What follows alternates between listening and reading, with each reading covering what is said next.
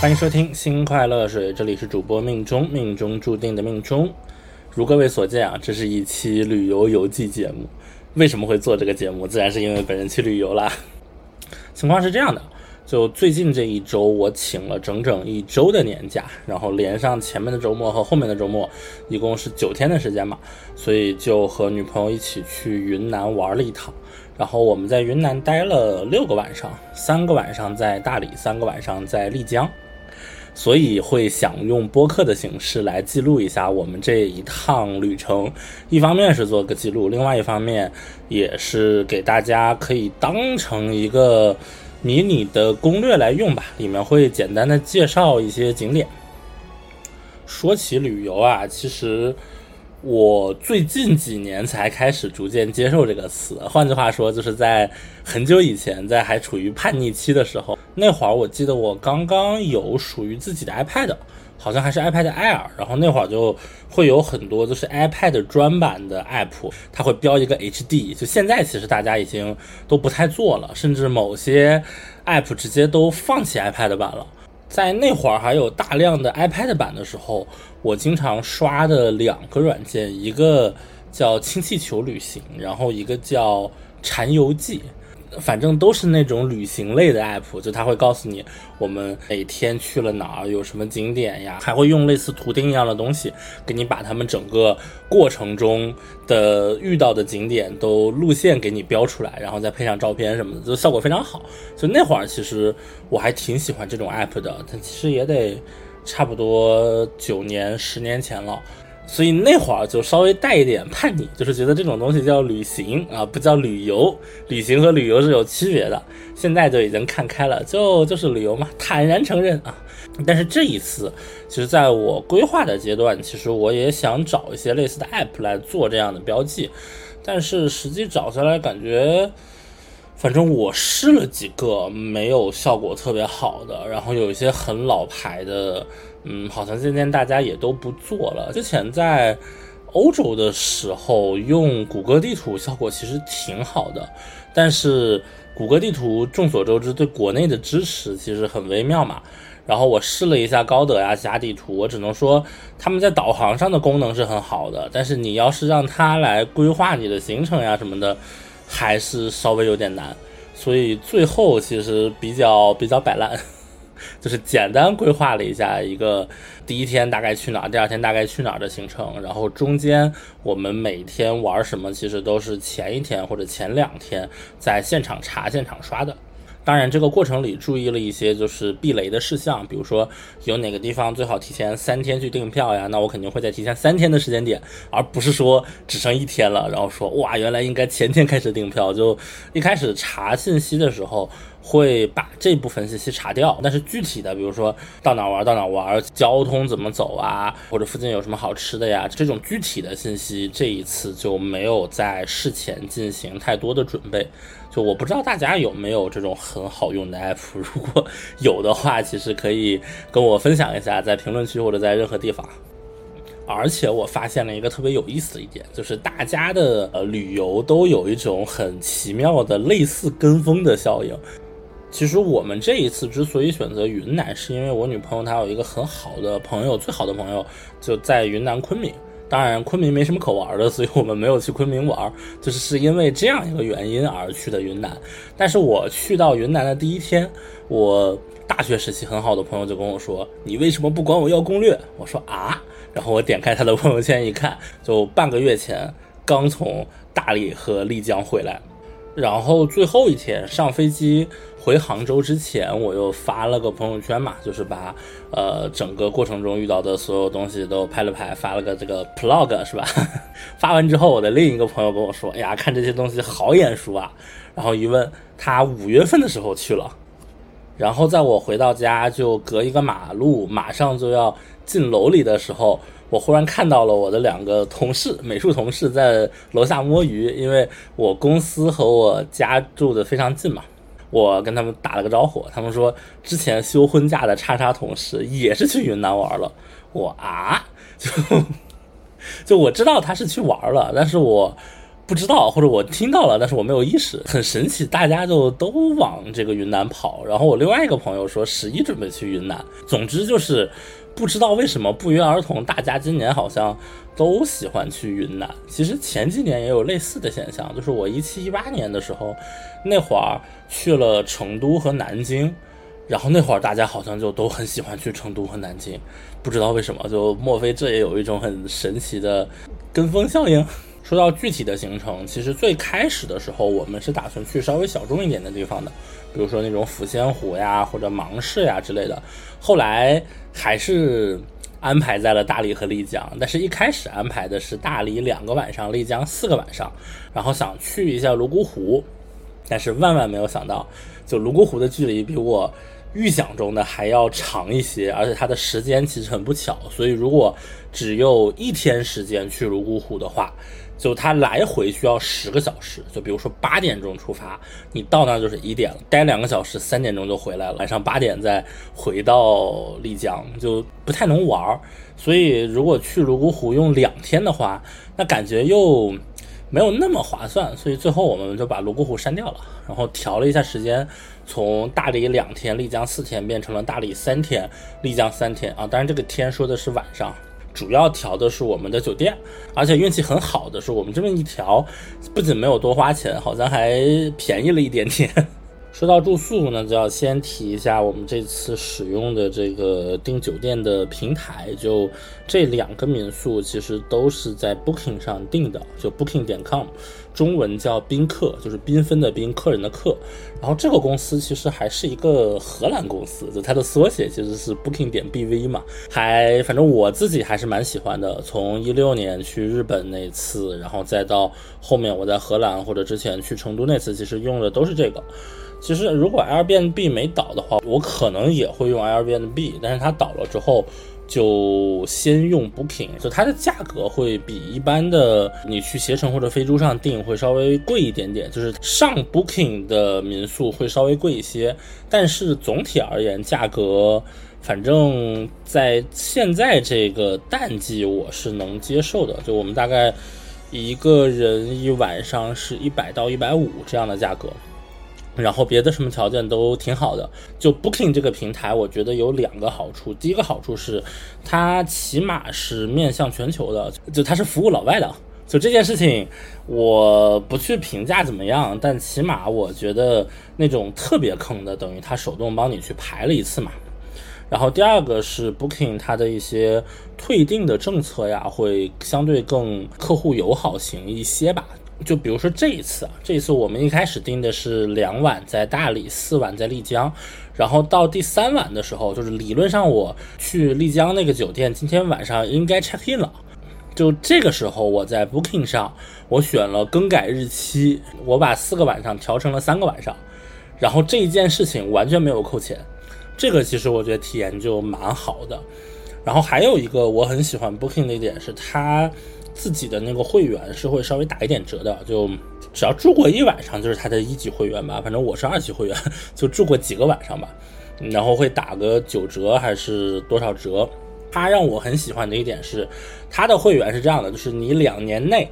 你住够多少次，就给你升到某一级别的会员，好像一共就三级，你只要住一次就是一级，然后可能住五次是二级。只要你升到了这个会员，它就是终身永久的。就这种永久的感觉，我觉得就还就它不会掉级嘛，嗯，我感觉比较安心的，就是是这样一个体验。然后，但是呢，我们一开始在规划行程的时候，不是有考虑过要去泸沽湖嘛？当时看泸沽湖那边的酒店，但是泸沽湖的酒店就一个字，就是贵。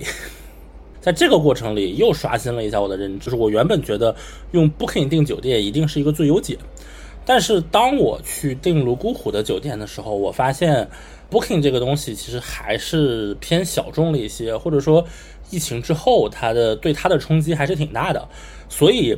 会有一个什么情况，就是泸沽湖那边有大量最近两三年、最近一两年才搞的新的民宿、新的酒店。然后如果你去携程、去飞猪上看的话，会发现这些酒店真的是数都数不过来，就数量太多了。但是在 Booking 上却找不到几家。就是这种大量翻新的酒店，他们不上 Booking 这个平台，所以可以看到，Booking 这个平台它体验上的短板就在于，这些很新的酒店其实它是不收录的，或者说是那些酒店是不会找 Booking 这个平台的。我用一个很不恰当的例子啊，就是 Booking 给我的感觉它很像知乎，就是 Booking 和 Airbnb 是知乎，是上一个时代的东西。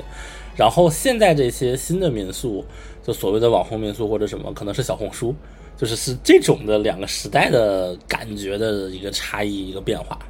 但总之，我们这一次住的酒店，两个酒店体验还是都蛮不错的。所以下次有机会的话，我还是会使用 Booking。然后顺便介绍一下吧，我们在大理的时候住的这个酒店叫自在清净隐奢度假酒店。一晚上是三百，我们订的是双人间，有一个浴缸，就体验还不错。后面在丽江的时候是叫丽江归园田居客栈，我们那个户型稍微有点奇怪，然后别的体验就还 OK。综合来看啊，就大理的这个自在清净这个酒店，我觉得体验还是不错的，无论是它的这个店长啊。然后它的早餐呀，它的交通位置啊，都还蛮 OK 的。所以如果大家来大理的话，我其实是会推荐这个酒店的。然后就进入具体的行程篇，我们第一天其实是去的昆明。飞机到昆明会比到丽江要便宜一些，然后所以我们总体的路路线是第一天先从北京从杭州到昆明，然后我们从昆明再坐高铁到大理，然后大理玩完之后从大理我们选择了大巴去这个丽江，然后最后从丽江坐飞机再飞回来，就是到昆明的机票。比到丽江的要便宜一些，但是我们不想来回折返了，所以就计划了这样一个行程。第一天或者说第零天的行程就是下午我们在昆明汇合，然后见了一下我女朋友的闺蜜，一起吃了一顿石锅鱼，之后就去大理了。到大理的时候就已经是晚上了，所以 check in 之后就睡觉了。比较值得一提的是。我个人是觉得整个云南的所谓美食其实一般，就是没有那么好吃。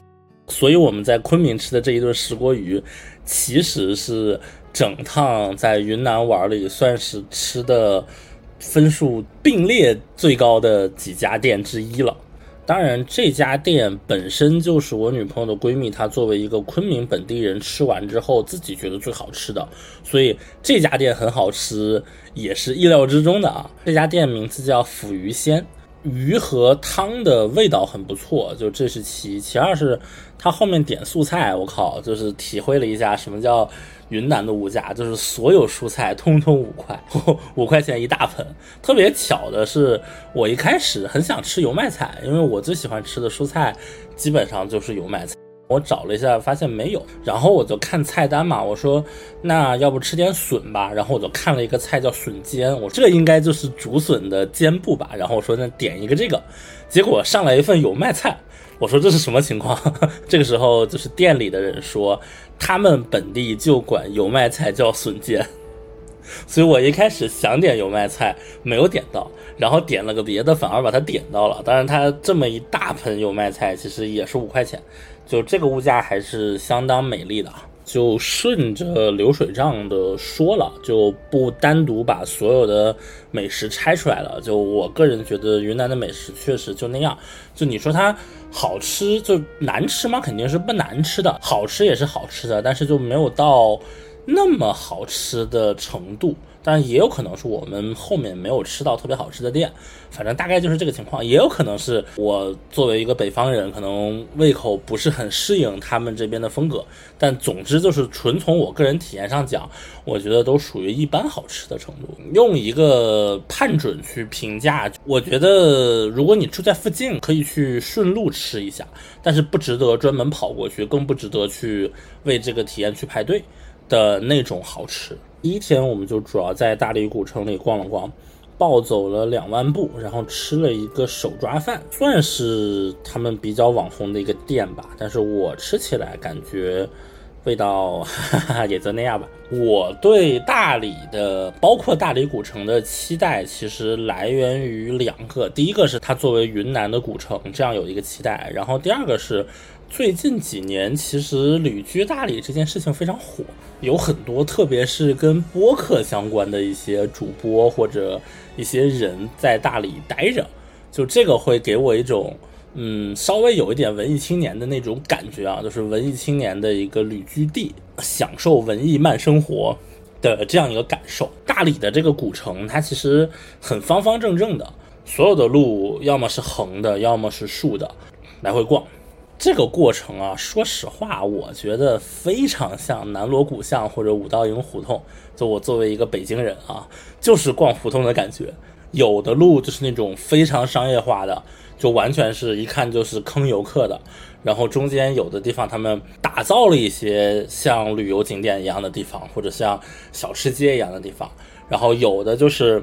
餐饮一条街。然后有的就是咖啡馆一条街，就一条街上有很多咖啡馆，然后有的是纯民居的一条街，就这种感觉，说实话跟南锣鼓巷真的非常像。怎么说呢，也还可以吧，但是没有那么好。这个过程里，其实我们大量的依赖的是小红书和点评，就是去什么店啊，吃什么好吃的，主要看这两个平台。实际使用下来，我觉得小红书。还是挺好用的。我印象很深的一个点是，刚搜大理古城有什么好吃的，搜到一个帖子，有有人推荐一个巴拉巴拉，然后底下的评论区就有人开始说这家真不好吃，巴拉巴拉避雷。然后又看到右边一条，就是专门写这个避雷的，感觉就还挺好用的。就我发现，在这个做决策的过程里，我们去进行搜索的时候，我们需要的是一个简单的答案。就是比如说，到底有哪个地方好玩，或者这个点，比如说有三条线路，应该选哪条，或者有什么好玩的地方。然后我需要的是多个答案，因为一个答案它到底可靠不可靠这件事情，凭我一个人我是没有办法判断的。但是我可以两相的去印证，或者说这其实是我没有亲自体验过下我唯一的办法，对吧？要么是诉诸权威，要么是去找对比。很多时候我们的诉求可能是我希望。三分钟，我能找到一个答案。那三分钟，我在小红书上，我可以搜到十个答案，然后我一对比，我大概心里有一个数。或者说一家店 OK 不 OK？我打开点评，我直接去看差评，我直接三分钟之内我看五条差评，然后再看几条好评，我大概对这个东西我就有数了。但是三分钟如果放在知乎上，可能你一篇文章还没有看完。而且还有一个就是时效性的问题啊，就你现在如果上知乎，你看到一条。八年前他推荐的一家店，那你觉得这件事情 OK 吗？但是如果你只是按最新排序的话，你这个回答又很参差不齐。但我用小红书的时候也发生过一个很奇怪的事情，就是我指定想搜一篇博文的时候，我把它所有标题都打进去了，然后搜不出来。就小红书的这个搜索的这个算法可能是专门做的，就它不是传统意义上的那种搜索。怎么说？就是从结果上来讲，我觉得它还是好用的，就它可以帮助人们做快速的判断，而且上面活人足够多。然后我就会发现，大理有很多咖啡店，他们 可能开不下去。他们开不下去之后，他们就会搞一排，就搞一个书架的书过来，然后就改名自己叫书店，然后就变成在大理你一定要打卡的小众书店。我特别点名其中一个叫驴马客栈，就那个地方，它原本是有住宿的，然后底下一层是一层和二层是咖啡，搬了一个书架过来。然后就在小红书上吹自己是驴马书店，真的我刷到了很多条。最后我实在好奇，然后去看了看，然后发现他这个所谓的书店其实就那么一书架，一个小书架的书。嗯，而且我们一上到二楼的时候，就看到一个那个词叫什么数字游民啊，正在通过 Zoom 还是飞书和人聊什么要做一个 AI 的什么 App，反正就很符合我对待在大理的人的刻板印象。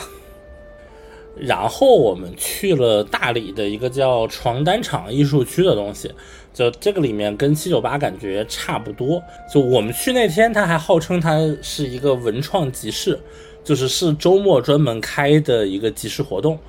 但实际上看了一下，反正我觉得体验还是蛮差的，就基本上都是你一眼看就是那种淘宝的一六八八的货，然后偶尔有几个手工的，但我感觉整体。档次也被拉低了，所以我感觉这个所谓的艺术区更像是一个当地的这些文旅机构尝试制造七九八的一次失败的尝试吧。反正没什么好逛的，就如果你去的话，我觉得可以看一看，但是不推荐。然后里面有一家书店叫海豚阿德书店，其实那个书店还挺 OK 的，就里面选书我觉得是可以的。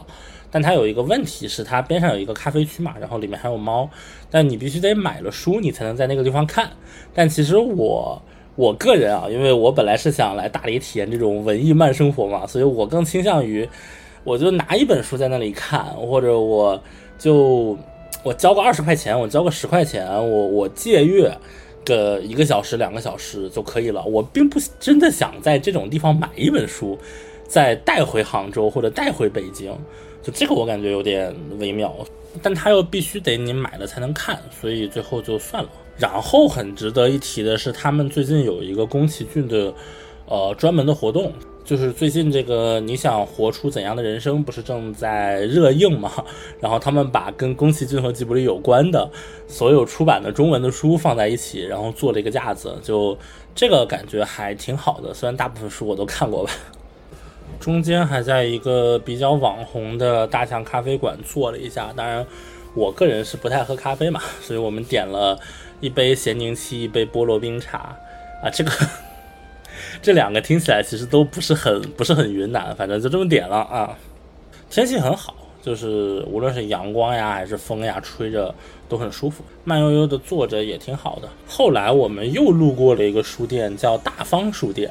就这个书店给我的感觉就是王府井书城呀，或者西单图书大厦呀，就是那种定位不是纯文艺青年，而是学生稍微年轻一些的综合书店。就它可能有教辅，然后有一些。童书，然后有学生喜欢的书，也有就是文艺青年看的那类的书啊。然后中间还当然吃饭的地方里面也有，然后中间还有一个可以放动画的地方，是投影还是显示屏我忘了，反正边上就是那种台阶，然后有几个小孩在那坐着，然后正在放一个 3D 的动画，这个就还蛮有我暑假愿意泡的那种书城的感觉，就我学生时代啊。而且这家比较有意思的是，它门很小，就但是进去之后，里面空间其实异常的大。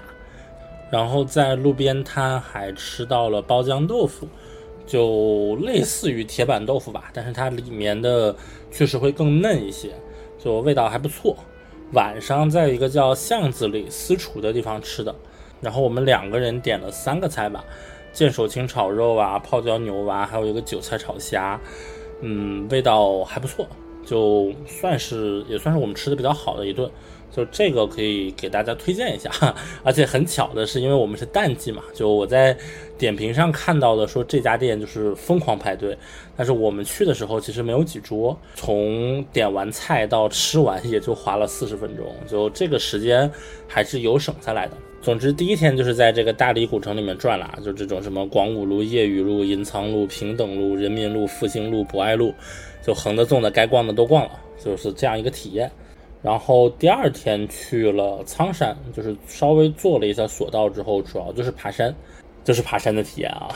中间有一个小瀑布，然后还有一个叫真龙棋局，算是一个景点吧。就是那个里面每一个象棋棋子可能直径有一米，就特别大。反正在亭子里坐着，然后里面还有两个人文的景观，一个叫感通寺。一个叫寂照庵，就我们没有赶上里面的斋饭，但在里面坐了一下。之后我们晚上吃了一顿石板烧，跟铁板烧差不多，但是它用的是石头，然后所以它没什么烟，其他感觉真的就差不多。嗯，味道我觉得比较一般。我我个人觉得就是石板烧。我听他们说，其实也不是白族的特色，就他们声称这是白族的特色，但是实际上说白族以前不吃这个东西。然后主要是我们这个淡季，我觉得它的食材的新鲜程度可能是有一些问题的。反正我吃完之后肚子不是很舒服，我女朋友吃完没事。但是说实话，就它这个石板烧顶天了，其实也就是铁板烧或者一般的烤肉的味道，所以我个人不是很推荐。但是大家实在想试试，可以试试。然后我们又点了霸王茶姬，他说有一些云南限定的这个口味或者说产品，然后尝了尝，味道也还不错。晚上又去了一下 大理古城南门，就我们从南门出发之后，一路没什么人，但是到了那个文献楼下面的时候，会发现好多人都在等这一家烧烤店，然后我们去吃了一下，就那个叫 Gold Rose 金色玫瑰，本来是一个酒吧，后来改成的一个烧烤店，味道还挺不错的，就这个我可以推荐一下。就晚上整个大理基本没什么人，因为我们去的时候已经十一点多了。但是这个地方还是有一些烟火气的。第三天我们去了洱海，去之前在一个叫九野私厨的地方吃了一顿，就那一顿味道还都蛮不错的。我们点了一个肥肠，一个豆腐鱼，那个豆腐鱼的汤非常好，但是鱼肉好像是草鱼吧，吃着感觉一般。然后还有一个茄子，那个茄子特别好吃。之后我们去洱海边上有一个叫心底咖啡的地方，就是宅邸的邸。然后这是一个还蛮大的，甚至有一点香亭的一个咖啡店，里面有反正一共有三层楼，但是它的左边的二楼和右边的二楼是不通的，就是你要从两个楼梯分别上去，然后各种地方给你做的一个是方便你拍照的，然后有的是你在上面能吹风的，反正我们就在那个地方一坐，然后点了呃两杯喝的，然后就吹着这个洱海的海风。洱海其实是个湖，但是它因为确实比较大。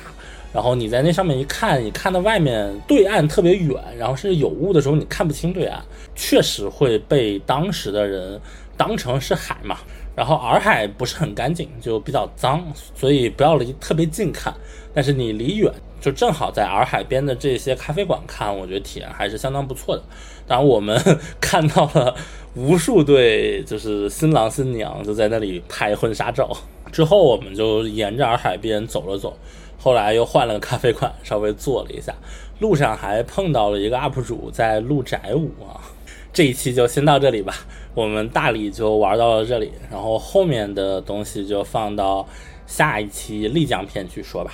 那就这样，感谢你的时间，我们下期再见。